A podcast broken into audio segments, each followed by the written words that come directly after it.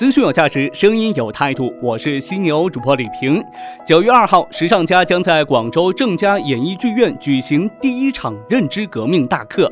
到时候，我们将会邀请三位大咖与三百多位品牌创始人，共计六百多位观众，分享新知，刷新超越，并且颠覆你对消费者、对品牌、对商业的认知。提到认知，不知道你会想到什么？我第一时间想到的是知识和阅历。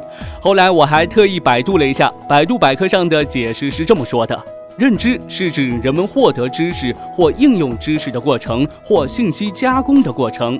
这是人的最基本的心理过程，它包括感觉、知觉、记忆、思维、想象和语言等。人脑接受外界输入的信息，经过头脑的加工处理，转换成内在的心理活动，进而支配人的行为。这个过程呢，就是信息加工的过程，也就是认知的过程。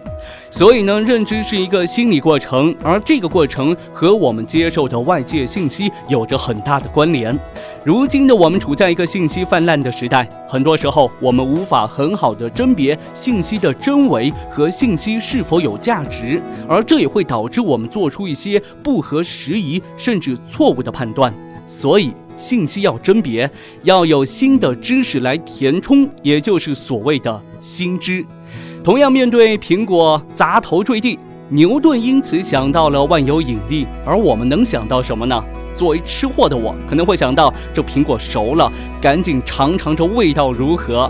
这就是人和人认知的差别。而需要注意的是，认知是人与人最大的差别。关于认知，您有什么样的想法呢？您是怎么看的呢？从今天开始，犀牛日报诚挚邀请您参与到认知的讨论当中。